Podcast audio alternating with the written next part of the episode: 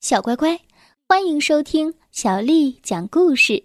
我是杨涵姐姐，今天我们来听《女巫的十三只猫》，作者是来自法国的玛丽·艾莱娜·戴尔瓦尔，有法国的波娃利，翻译叫做周国强，是由广州出版社的叔叔阿姨为我们出版的。拉姆阿尔充满了力量，重新鼓起了勇气。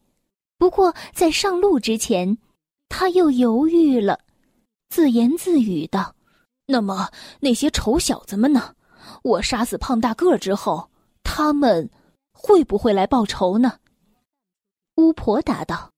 不用担心，胖大个儿死后，丑小子们就会现出原形，变成十二块满是疙瘩的木头桩子。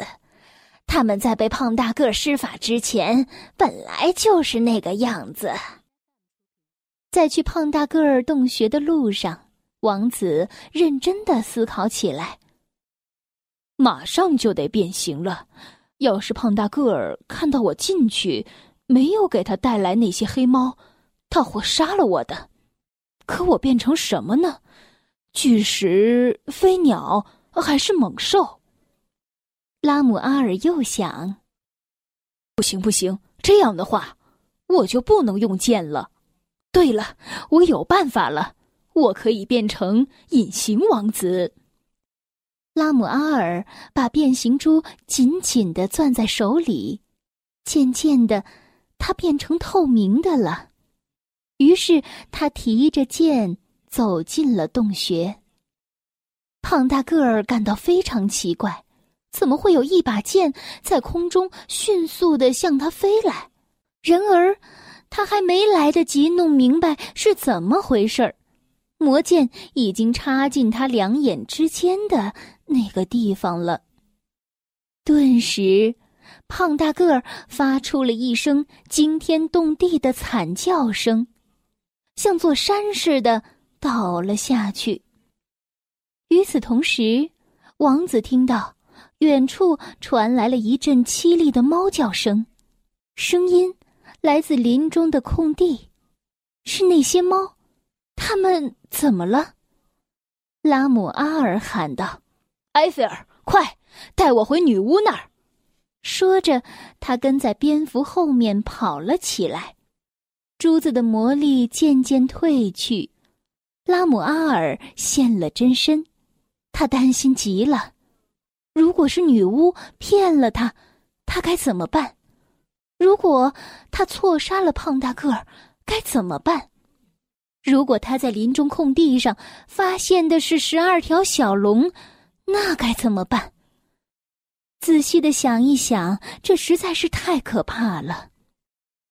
然而，当他来到女巫家门口时，等待他的真的是十二位小公主。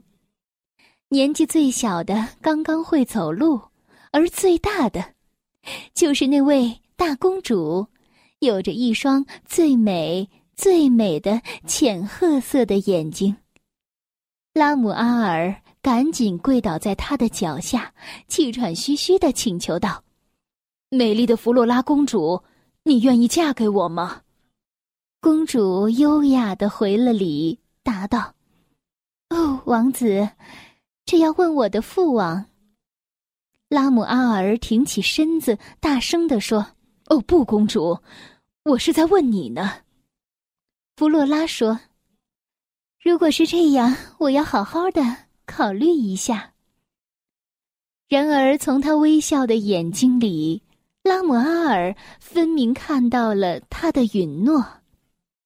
这时，又传来了一声喵呜的声音。王子十分惊讶的看到，还有一只黑猫在他脚边挨挨擦擦。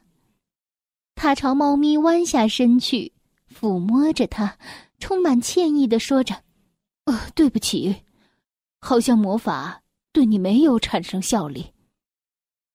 这时，女巫站出来说着：“什么呀？行了，王子，快把这十二个姑娘给他们的爸爸妈妈带回去吧。把我的小伙伴给我留下好吗？这么说，第一天晚上，拉姆阿尔并没有数错，确实有十三只黑猫，而第十三只正是真正的黑猫，那是女巫的小猫咪。他当然要陪着女巫继续做他的小伙伴儿喽。这就是女巫的十三只猫的故事。小乖乖，今天的故事就为你讲到这儿了。如果你想听到更多的中文或者是英文的原版故事，欢迎添加小丽的微信公众账号“爱读童书妈妈小丽”。接下来又到了杨涵姐姐为你读诗的时间了。今天为你读的是唐朝诗人王维写的《白石滩》。白石滩。王维。